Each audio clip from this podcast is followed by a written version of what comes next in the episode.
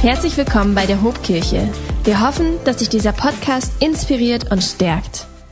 Und an diesem Punkt darf ich überleiten in unsere Predigt an diesem Morgen. Wir sind immer noch in unserer Predigtserie Summer Stories und Tarek wird heute zu uns predigen. Freut ihr euch, im Hause des Herrn zu sein? Ja, die, die erste Reihe freut sich, im Hause des Herrn zu sein. Was mit den anderen? Okay, okay. Ihr seid aber an einem guten Gottesdienst gekommen, weil wir sind in einer Predigtserie, die wir Summer Stories nennen. Und wir schauen uns immer wieder biblische Persönlichkeiten an, die manchmal vielleicht so ein bisschen hinten rüberfallen oder die vielleicht manchmal nicht so viel ähm, Beachtung bekommen.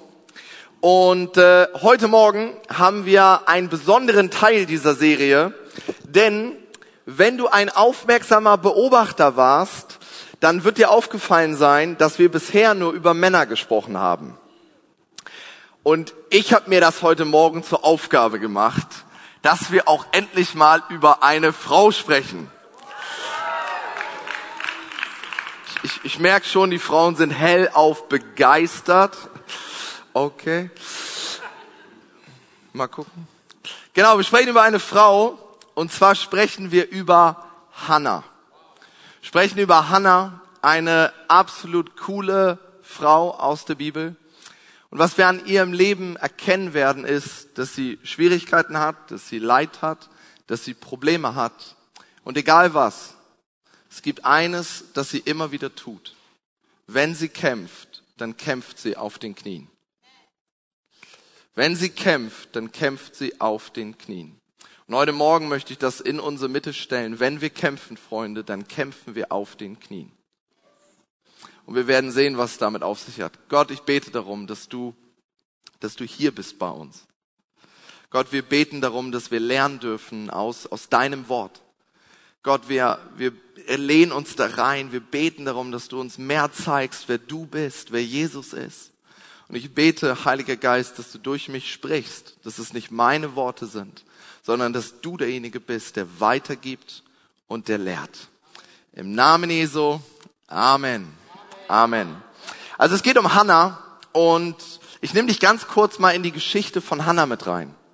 Hannah ähm, ist verheiratet mit Elkanah. Ähm, und Elkanah hatte zwei Frauen, wie das manchmal in der damaligen Kultur, wir sind im Alten Testament, ähm, so üblich war. Vor allem deswegen, weil Hannah keine Kinder bekam. Und deswegen nahm Elkanah sich eine zweite Frau und sie heißt Penina. Und Penina gab Elkanah mehrere Kinder. So lesen wir. Und jetzt musst du die ganze Situation verstehen, damit du, damit du die ganze Predigt überhaupt verstehst. Weißt du, in den damaligen Tagen war es für eine Familie unglaublich wichtig, männliche Nachkommen hervorzubringen. Weißt du, männliche Nachkommen haben dafür gesorgt, dass das Familienerbe weitergetragen wird und ein männlicher Nachkommen war auch oder hat auch die Altersversorgung geregelt, weil er derjenige war, der das Geld nach Hause gebracht hat. Und wenn man irgendwann mal älter wurde, dann wurde das manchmal ohne männliche Nachkommen relativ schwierig. Und in der damaligen Zeit wurden Frauen ziemlich stark darüber definiert, ob sie fähig sind, männliche Nachkommen hervorzubringen. Und Hannah ist es verwehrt geblieben. Wir lesen in der Bibel, Penina hatte viele Kinder, Hannah aber blieb kinderlos. Und das ist die ganze Situation. Da startet die Geschichte von einer biblischen Frau namens Hannah. Hannah hasst ihre Situation. Hannah leidet unter ihrer Situation. Hannah würde sich so sehr wünschen, Kinder zu bekommen. Hannah würde sich so sehr wünschen, dass sie ihrem Mann Elkanah einen, einen männlichen Erben schenken kann. Und wir lesen in der Bibel, wie sehr sie darunter leidet. In der Bibel steht sogar, dass sie aufhörte zu essen und dass sie nur noch weinte. Und das ist die Situation. Und jedes Jahr reist diese Familie, Hannah, Elkanah und Penina, und die Kinder reisen an einen Ort namens Silo. Und an diesem Ort steht ein Tempel und dort jedes Jahr bringen sie Gott ihr Lob. Sie opfern Gott, Sie preisen ihn, sie beten zu ihm und sie loben ihn. Und hinterher findet ein Festessen statt. Und wir lesen davon, dass Elkanah Hannah besonders liebte und auch Mitleid mit ihr hatte, dass Gott ihr keine Kinder geschenkt hatte. Und deswegen gab er ihr die doppelte Portion Fleisch. Let's go. Also sie hat auf jeden Fall die doppelte Portion Fleisch gekriegt. Und jetzt kannst du dir vorstellen, was los war. Was jetzt passiert, ist ein klassischer Zickenkrieg. Weil Penina findet das natürlich ganz blöd, dass Hannah von Elkanah so bevorzugt wird. Sie merkt, Elkanah liebt Hannah ein bisschen mehr. Und Penina ist sauer auf Hannah. Und Penina fängt an, Hannah zu mobben. Sie fängt an, sie immer wieder das vorzuhalten, du bist nichts, du kannst nichts, warum funktioniert das bei dir nicht? Siehst du nicht, was du in diese Familie mit reinträgst? Siehst du nicht, was ich in diese Familie mit reintrage? Und wir lesen in der Bibel, dass es jedes Jahr passiert. Jedes Jahr, wo sie nach Silo reisen. Jedes Jahr, wahrscheinlich auch Monate dazwischen, vielleicht auch Wochen dazwischen, vielleicht sogar Tage dazwischen. Und Hannah leidet unter ihrer Situation. Die Gesellschaft hält dir immer wieder vor, ey, du hast es nicht geschafft, einen männlichen Nachkommen hervorzubringen. Penina hält es ihr immer vor und sagt, ich hab's geschafft, was ist los mit dir? Und das ist ihre Situation. Sie leidet unter ihrer Kinderlosigkeit. Und dann lesen wir in 1 Samuel 1, Vers 9. Eines Tages, als Hannah wieder einmal nur mit Mühe einige Bissen heruntergebracht hatte, zog sie sich von den anderen zurück und ging zum Heiligtum des Herrn. Dort saß der alte Priester Eli auf einem Stuhl neben der Tür. Und jetzt kommt's. Vor lauter Verzweiflung weinte Hannah hemmungslos. Unter Tränen betete sie und versprach dem Herrn, Gott, du siehst doch mein Elend. Wenn du Erbarmen mit mir hast und mich nicht vergisst, sondern mir einen Sohn gibst, dann will ich ihn dir zurückgeben. Was für ein Versprechen. Sein ganzes Leben soll dann dir hergehören. Als Zeichen dafür werde ich ihm nie die Haare schneiden. Hey, wenn wir kämpfen, dann kämpfen wir auf den Knien. Weißt du, ich habe mir die Bibel geschnappt, ich habe das ab die zwei, drei Kapitel, wo es um Hannah geht, bin ich durchgegangen. Ich habe mit Textmarker und Feinliner und ich habe Dinge markiert und ich saß Stunden über diesem Text. Und irgendwann habe ich angefangen, mir vorzustellen, wie diese ganze Situation ausgesehen haben muss.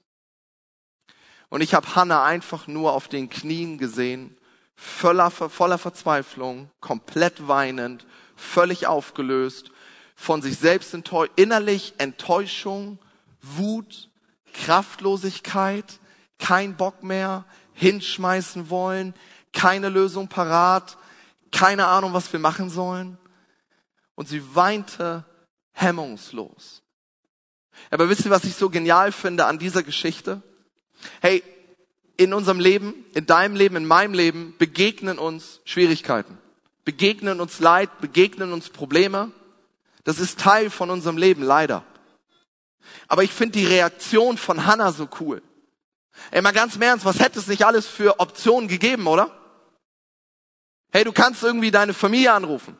Du kannst deine Mama anrufen. Du kannst deinen Freund anrufen, deine Freundin anrufen. Du kannst dich auf dem Sofa bei einer Serie voll ballern und so viel Eiscreme essen, dass der Bauch weh tut. Du kannst dich mit Drogen vollhauen oder mit Alkohol versoffen. Egal was. Du kannst deine Probleme versuchen zu ertränken, zu verdrücken. Du kannst sie wegschieben. Du kannst versuchen, sie zu betäuben. Du hast alle Möglichkeiten auf dieser Welt und diese Welt bietet uns eine Menge Möglichkeiten genau dafür. Aber Hannas Reaktion ist, hey, ich gehe nicht zu Elkanah, der Mann, der mich besonders liebte, sondern was ich mache ist, ich gehe mit meiner Trauer zu Gott. Hey, egal was ich mache, aber wenn ich kämpfe, dann kämpfe ich auf den Knien vor Gott. Hey, wenn ich weine, dann werde ich weinen auf den Knien vor Gott. Wenn ich völlig verzweifelt bin, dann suche ich mir den richtigen Ort dafür. Und das ist bei Gott. Und ist das nicht auch das, was Jesus gemacht hat? Sind wir nicht alle in diesem Raum versammelt, weil wir Jesus Nachfolger sind? Weil wir mehr so werden wollen, wie Jesus war? Herr, ich glaube, Hannah macht einen richtig guten Job. Hey, wann immer Jesus in seinem Leben irgendwie gedacht hat, okay, ich brauche mal kurz eine Pause, ich brauche mal kurz einen Stopp, da war er doch derjenige, der sich irgendwo zurückgezogen hat und gebetet hat, oder? Oder nehmen wir die Situation kurz vor seiner Kreuzigung. Jesus hat Angst, Jesus hat Panik. Die Situation ist dezent stressig. Und was macht Jesus? Wir lesen in den ersten drei Evangelien, er geht in den Garten Gethsemane und er wirft sich komplett nieder. Und er betet zu Gott. Ey, Hannah und Jesus liegen ganz dicht beieinander. Wie reagierst du, wenn du Schwierigkeiten hast? Ey, wenn wir kämpfen, dann kämpfen wir auf den Knien, weil wir verstanden haben, es gibt keinen besseren Ort. Ich habe euch einen Song mitgebracht von Phil Wickham. Der Song heißt Battle Belongs. Auf Deutsch, der Kampf gehört dir. Und der hat mich ziemlich, ziemlich berührt über den Sommer. Und ich lese dir mal eben ein paar Sätze daraus vor. So when I fight, heißt es hier, I'll fight on my knees, with my hands lifted high. Oh God, the battle belongs to you. And every fear I lay at your feet. I'll sing through the night, oh God, the battle belongs to you. Auf Deutsch, wenn ich kämpfe, dann kämpfe ich auf den Knien mit erhobenen Händen. Oh Gott, dieser Kampf, er gehört dir. Jede Angst, die mir begegnet, ich leg sie dir zu Füßen. Ich werde die ganze Nacht singen. Oh Gott, dieser Kampf, er gehört dir. Ja, und ist das nicht genau das, was Hannah macht? Ist das nicht genau das, was Hannah macht? Hey, woher, warum dieser Song? Ich glaube, was Phil Wickham zu diesem Song veranlasst hat, ist zu checken und zu realisieren, der Kampf gehört sowieso Gott. Es gibt relativ wenige Dinge, die ich oder du unter Kontrolle haben, oder? Es ist schon mal aufgefallen, dass jeder in diesem Raum oder jeder, der das online guckt, keinen Plan hat, was in einer Stunde passiert. Keiner weiß, was in einer Stunde in Afghanistan passiert. Keiner weiß, was in einer Stunde in Bremen passiert. Keiner von uns. Er und ich arbeite im Rettungsdienst. Ich kann dir Story after Story after Story erzählen von Leuten, die keine Ahnung hatten, dass sie in meinem Wagen landen. Du hast keine Ahnung, was in einer Stunde passiert. Das ist die Wahrheit. Ich genauso wenig. Die, die Wahrheit ist, der Kampf gehört Gott. Leben erschaffen können wir nicht. Die wirklich wichtigen Dinge, die kannst du nicht mit Geld kaufen. Wusstest du das?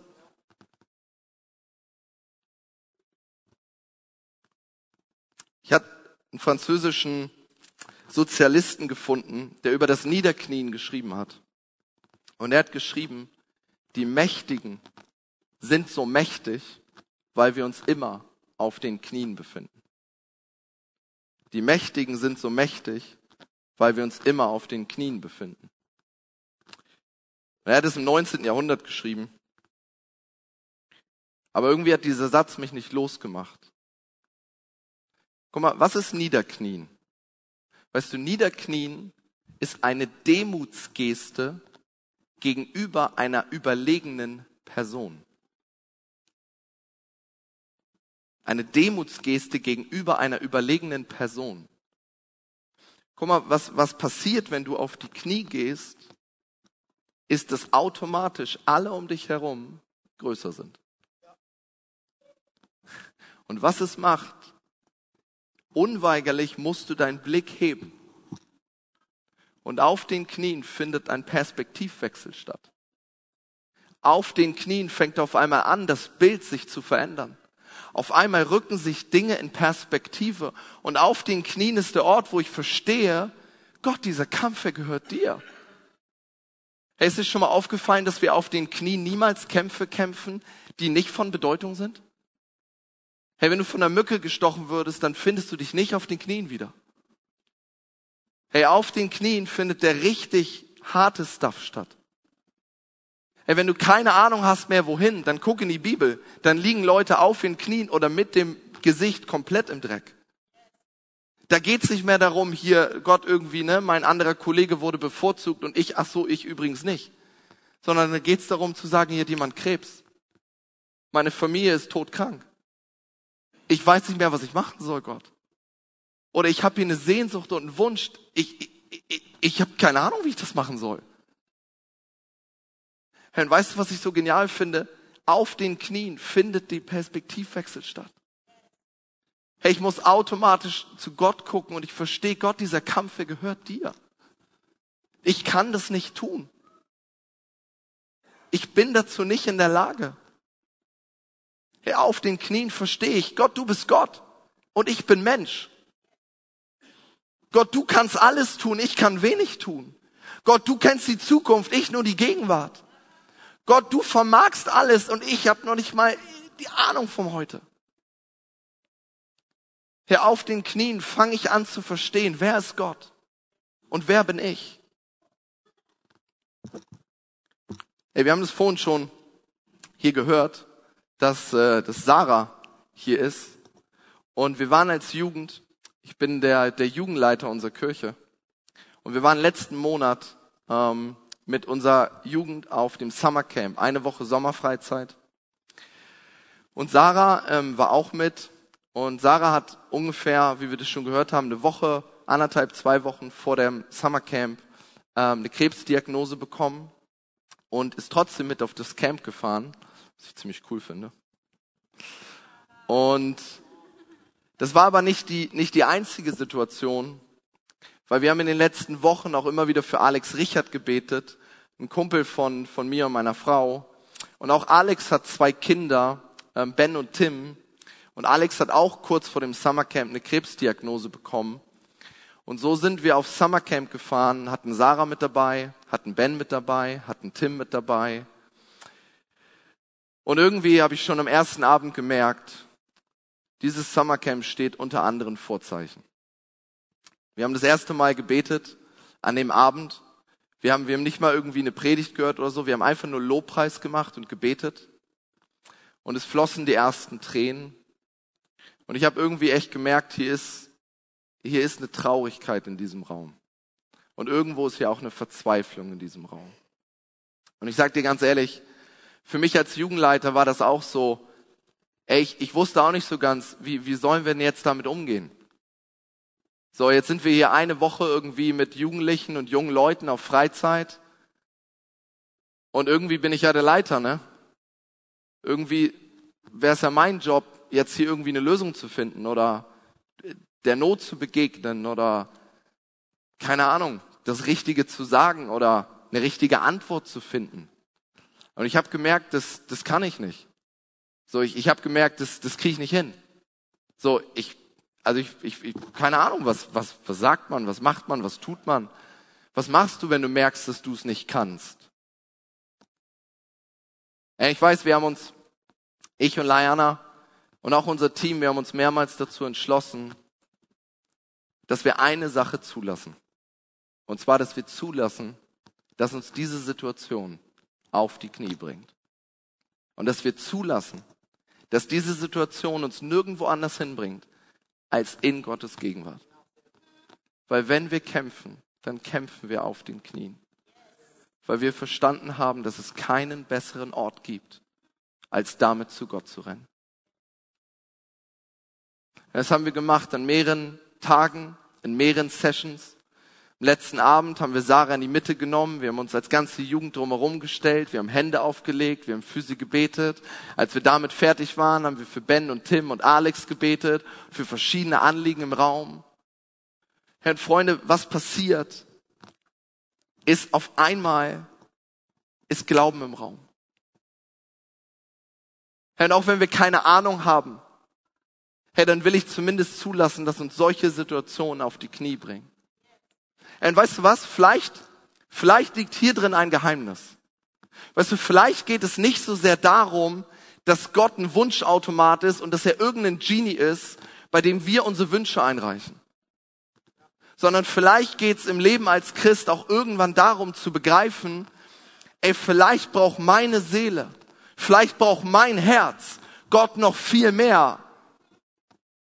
Vielleicht geht es darum zu verstehen, dass ich Gott mehr brauche, als Gott mich eigentlich braucht und dass es keinen besseren Ort gibt, an den ich kommen könnte.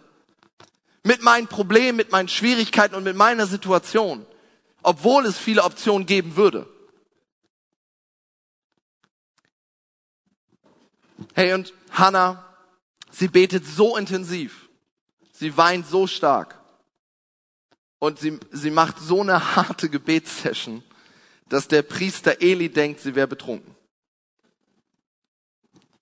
Steht in der Bibel. 1 Samuel 1, Vers 15 ist ihre Antwort darauf. Und sie sagt, aber nein, mein Herr, ich bin nicht betrunken. Ich bin nur sehr, sehr traurig. Und ich habe dem Herrn mein Herz ausgeschüttet. Hey, meine Frage an dich ist, wo schüttest du dein Herz aus? Halte mich nicht für eine heruntergekommene Frau. Wirklich, ich habe nur aus lauter Verzweiflung so lange gebetet. Da antwortete Eli, geh getröstet und in Frieden nach Hause. Der Gott Israels wird dir geben, worum du gebeten hast. Hannah verabschiedete sich und sagte, behalte mich in guter Erinnerung. Freunde, und jetzt kommt's. Erleichtert ging Hannah zurück zu den anderen. Sie konnte wieder essen und man sah ihr an, dass sie neue Hoffnung geschöpft hatte. Ja, weißt du, was ich krass finde daran? Das ist doch noch gar nichts passiert. Die Situation hat sich doch noch gar nicht geändert. Hannah hält kein Baby in den Händen. Das Problem ist nicht weg. Das hat sich gar nichts verändert, außer dass Hannah auf den Knien lag und einfach geheult und zu Gott gebetet hat. Ansonsten haben alle Rahmenbedingungen sich nicht verändert. Und trotzdem lesen wir davon, dass sie erleichtert und mit neuer Hoffnung aus dieser Begegnung rausgeht. Eine Sache, die viele andere Optionen dir und mir nicht geben können. Herr, und in dieser Vorbereitung, da hatte ich eine Sache ganz stark auf dem Herzen. Weißt du, ich, ich glaube, bestimmt auch in diesem Raum oder online sind viele Gebete, die nicht erhört worden sind. Sind viele Gebete, die nicht erhört worden sind oder die noch nicht erhört worden sind. Und ganz ehrlich, ich kann dir nicht sagen, warum. Ich, ich weiß es nicht. Aber Freunde, ist das nicht, ist das nicht ein Geheimnis? Zu sagen, was machst du, wenn dein Gebet nicht erhört wird? Was machst du, wenn du zurückbleibst mit dem Gebet, was nicht erhört wird? Ey, ich habe keine Ahnung, aber lass uns mal Hannas Leben anschauen. Hannah ist in guten wie in schlechten Zeiten nach Silo gereist und das Einzige, was sie gemacht hat, ist, sie ist vor dem Herrn auf die Knie gegangen. Und am Ende des Tages hat sich eigentlich nichts verändert. Ihr Gebet wurde noch nicht erhört und trotzdem ist sie erleichtert und mit neuer Hoffnung. Weißt du, was mir das sagt? Es gibt keinen besseren Ort für deinen Schmerz und für deine Trauer als auf den Knien vor Gott.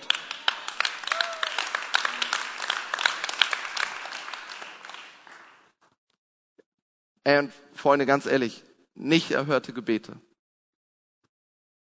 Menschen, die sterben. Menschen, die krank bleiben. Situationen, die, die auswegslos bleiben. Hey, auch als Christ gibt es das. Ja, und, und das tut weh. Und ich kann dir nicht sagen, warum. Aber ich kann dir sagen, es, es, es gibt einen Gott, den das interessiert. Es, gibt einen Gott, der sich das gerne von dir anhört. Hey, egal was dir passiert ist, egal was du gemacht hast, egal was du nicht gemacht hast, egal was in deinem Leben los ist. Ich saß in der Predigtvorbereitung und ich habe einen Zollstock genommen. Und ich habe ausgemessen, wie viel Zentimeter der Boden von meinem Knie entfernt ist. Bei mir sind das 50 Zentimeter. Und ich habe für mich aufgeschrieben, das steht, das ist nicht mal in meinem Skript oder so. Aber ich habe mir einfach nur aufgeschrieben, Tarek, es sind 50 Zentimeter, die dich trennen von einer Begegnung mit Gott. Egal wo du bist, auf die Knie gehen kannst du immer. Kostenlos. Ja, und ich glaube, dass du auf den Knien eine neue Perspektive erhältst. Weil auf den Knien wirst du begreifen, das ist Gottes Kampf.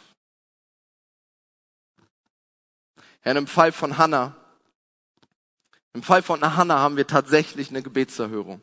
In 1 Samuel 1, Vers 2 lesen wir, sie wurde schwanger und sie brachte einen Sohn zur Welt. Ich habe Gott um einen Sohn gebeten, darum nenne ich ihn Samuel, was heißt von Gott erbeten. Da freut sich immer mit Hannah.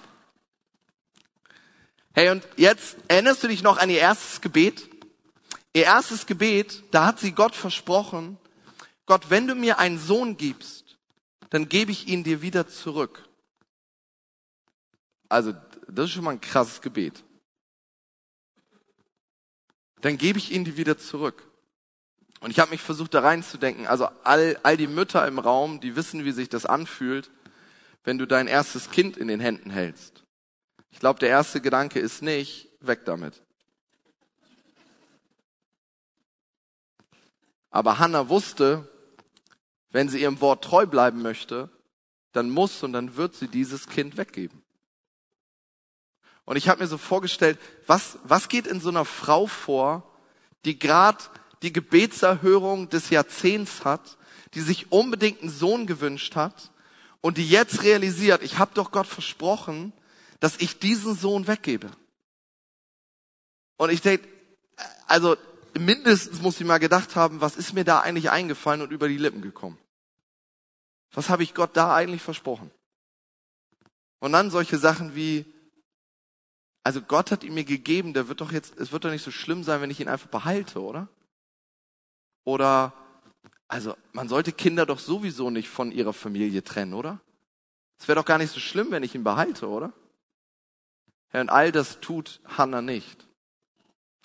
Hannah ist uns ein Vorbild darin, zu sagen, egal was, in guten wie in schlechten Zeiten, ich folge Gott. Hey, und in 1 Samuel 1, 24 bis 28, da lesen wir, als Samuel einige Jahre alt war, nahm seine Mutter ihn mit nach Silo. Obwohl er noch sehr jung war, wollte sie ihn nun im Heiligtum Gottes lassen. Und sie sagt zu dem Priester, Herr, erinnerst du dich noch an mich? Ich bin die Frau, die vor einigen Jahren hier stand und gebetet hat. Um diesen Jungen habe ich damals so sehr gefleht. Und der Herr, er hat mein Gebet erhört. Er gab mir, worum ich gebeten hatte. So will auch ich nun mein Versprechen halten. Was für eine Frau. So will auch ich jetzt mein Versprechen halten. Du hast ihn mir gegeben, Gott, ich werde ihn dir zurückgeben. Ich gebe Samuel dem Herrn zurück. Sein ganzes Leben lang soll er Gott gehören. Danach warf sie sich nieder und sie betete den Herrn an. In schlechten Zeiten, sie betet den Herrn an. In guten Zeiten, sie betet den Herrn an. Sie empfängt Samuel, sie betet den Herrn an. Sie gibt Samuel weg, sie betet den Herrn an. Was für eine Frau. Es ist gut, dass wir über sie sprechen. Es ist gut, dass wir über eine Frau sprechen. Hey, und dann geht die Geschichte folgendermaßen weiter. Samuel bleibt dort. Und wir lesen davon, jedes Jahr reist die Familie nach Silo. Und ich stelle mir das vor, wie, wie krass das sein muss. Jedes Jahr sieht Hannah ihren Sohn Samuel wieder. Einmal im Jahr. Und so richtig, wie so eine, wie du dir eine Mutter vorstellst, sie ist ganz aufgeregt und die Bibel redet davon, dass sie jedes Jahr ein neues Gewand schneidert und ein neues Gewand anfertigt und jedes Jahr bringt sie ihm ein neues Gewand mit. Und ich dachte, wie cool. Weil ich dachte, sie kommt jedes Jahr nach Silo und jedes Jahr hat sie zwei Dinge, die ihr in den Kopf schießen. Hey, jedes Jahr, das schießt ihr in den Kopf. Samuel ist hier. Samuel ist wirklich hier. Ich habe ihn wirklich da gelassen. Ich habe Wort gehalten. Ich habe mein Wort gehalten. Ich dachte, wie krass, wenn du von dir als Mensch sagen kannst, ich habe mein Wort Gott gegenüber gehalten. Ich dachte, was für eine coole Erinnerung. Hey, das zweite, was, was sie sieht, wenn Samuel da irgendwo rumläuft, hey, dann kann sie sagen, hey, da läuft Samuel, da läuft mein Wunder. Da ist er, da ist mein Wunder. Hier, komm her, da, siehst du den? Das ist meiner. Da läuft mein Wunder. Und jedes Jahr hat sie die Erinnerung daran, dass Gott am Ende doch alle Zügel in der Hand hält. Dass am Ende doch Gott ist, der das letzte Wort spricht. Dass am Ende Gott doch der ist, der mächtig ist, der treu ist und der Menschen liebt. Das ist ihre fleischgewordene Erinnerung daran. Und Hannah hat am eigenen Leib gemerkt, wie es ist, Gott an die erste Stelle zu stellen. Egal was kommt, auf die Knie. Das ist das, was wir hier gelesen haben. Und Hannah hat gemerkt, ich glaube, wenn wir Hannah fragen würden, ich glaube, dann würde sie unter anderem sagen, ey, liebe Hobkirche, ihr verliert niemals, wenn ihr Gott an die erste Stelle setzt. Ich, ich, ich weiß, Leute, das funktioniert nicht wie bei einer Bank. Ja, du zahlst nicht Geld ein, du kriegst Zinsen, lässt auszahlen, hast am Ende mehr. So, du äh, zahlst Geld ein, kriegst Geld wieder raus. Ja, also Gott ist auch kein Taschenrechner oder irgendeine Bank. Aber ich glaube trotzdem und ich bin zutiefst davon überzeugt, wenn wir Gott an die erste Stelle stellen, dann werden wir nicht verlieren. Dann wird es uns am Ende nicht schlechter gehen. Dann werden wir am Ende nicht weniger haben. Und wir lesen das in der Bibel. Ich habe euch mal ein paar Sachen mitgebracht. 1 Samuel 2, ein Kapitel später sagt Hannah, Gott, er beschützt jeden, der ihm vertraut.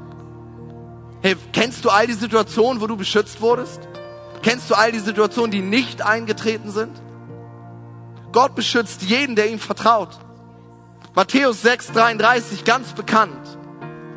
Wenn ihr zuerst Gottes Reich sucht und euch danach ausrichtet, dass sein Wille geschieht, dann wird er euch mit allem anderen versorgen. Das ist eine göttliche Zusicherung. Psalm 1, der Herr erwacht. Er wacht über den Weg aller Menschen, die nach seinem Wort leben. Also Hannas auf jeden Fall. Aber auch für dich, der Herr erwacht über den Weg, über deinen Weg, wenn du nach seinem Wort lebst. Maleachi 3, Vers 10 im anderen Kontext. Aber auch da geht es darum, Gott an die erste Stelle zu setzen, an ihn abzugeben. Und dann haut er hier ein Versprechen raus und sagt, ich verspreche, dass ich die Schleusen des Himmels öffnen werde und dass Segen kommen wird in euer Leben. Hey, und wir könnten weiter und weiter und weiter machen. Die Bibel ist voll von Zusicherung, wenn du Gott an die erste Stelle setzt. Wenn du radikal Jesus nachfolgst. Wenn egal, was irgendwer in deinem Umfeld sagst, du einfach weitermachst und Gott an die erste Stelle stellst, er wird sich dazustellen. Er wird sich dazustellen.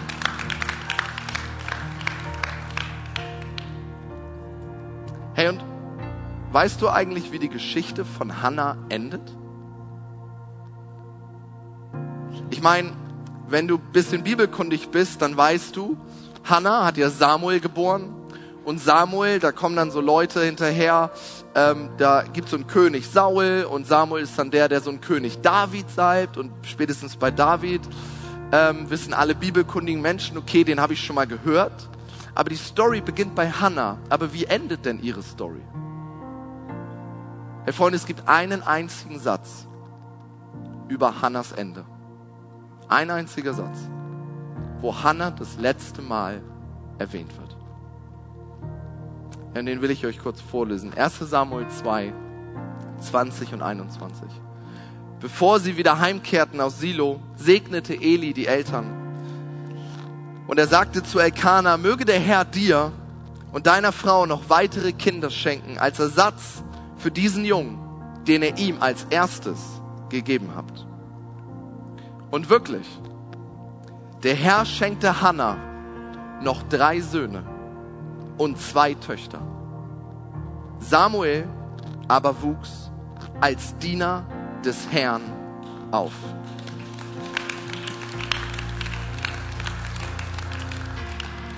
Und ich weiß nicht, ob du dich noch an das erste Gebet erinnern kannst. Dir muss eine Sache aufgefallen sein. Hannah hat nur um einen Sohn gebetet, oder? Hannah hat nur um einen einzigen Sohn gebetet. Und am Ende schenkt Gott ihr sechs Kinder. Hey Freunde, was ich euch mitgebracht habe, ist, du wirst niemals verlieren und du wirst niemals zu wenig haben, wenn du Gott an die erste Stelle stellst. Du wirst niemals zu wenig haben. Ich weiß nicht in welcher Form ich weiß nicht, wie das aussieht. Aber ich glaube zutiefst daran, dass du nicht verlieren wirst und dass du nicht weniger haben wirst, wenn du Gott an die erste Stelle in deinem Leben setzt. Hey, was für eine Frau, Hannah, in guten wie in schlechten Zeiten. Wenn ich kämpfe, dann kämpfe ich auf den Knien. Weil ich verstanden habe, Gott, dieser Kampf, er gehört dir. Ja, was ich dir sagen möchte ist, hey, egal in welcher Situation du bist, lass zu, dass Schwierigkeiten dich auf die Knie zwingen. Egal welches Problem du hast, lass zu, dass dieses Problem dich auf die Knie zwingt. Egal welche Krankheit da ist, lass zu, dass diese Krankheit dich auf die Knie zwingt. Egal wie viel oder wie wenig Geld du hast, lass zu, dass dich das auf die Knie bringt.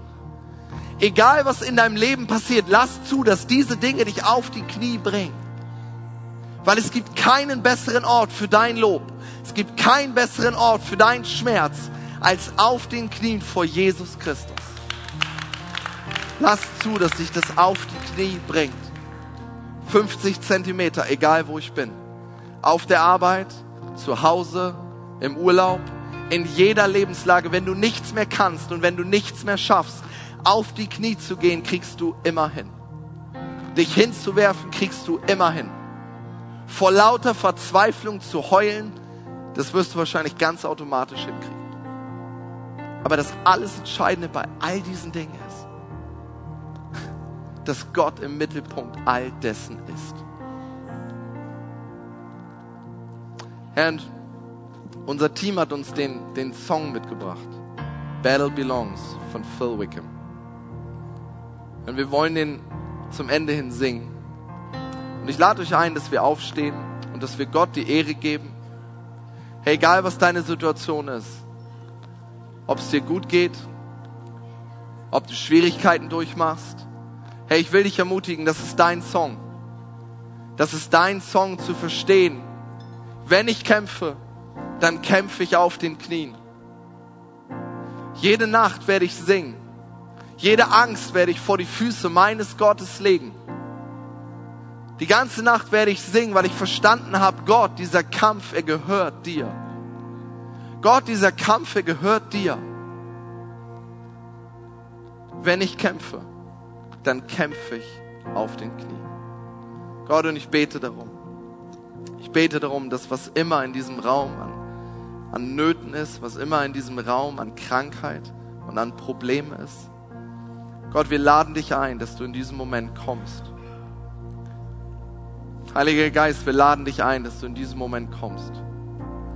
Und dass du unserer Seele begegnest, dass du unserem Herz begegnest, dass du unserer tiefsten Not begegnest, dass du uns in unserer Problemsituation begegnest, dass du uns in Krankheit begegnest. Auch wenn jemand online ist, der ja, der nicht hier sein kann und der mit tiefer Trauer, mit tiefen Problemen kämpft. Heiliger Geist, ich bete darum, dass du jetzt bei ihm und bei ihr bist. Heiliger Geist, ich bete um deine Salbung. Ich bete um deine Kraft. Ich bete um, um deine Gegenwart. Herr Gott, wir wollen dir das ausrufen. Herr, wenn wir kämpfen, dann kämpfen wir auf den Knien, weil wir verstanden haben, du bist der Gott Du bist Gott. Dir gehört der Kampf. Herr, wenn ich singe, dann singe ich die ganze Nacht.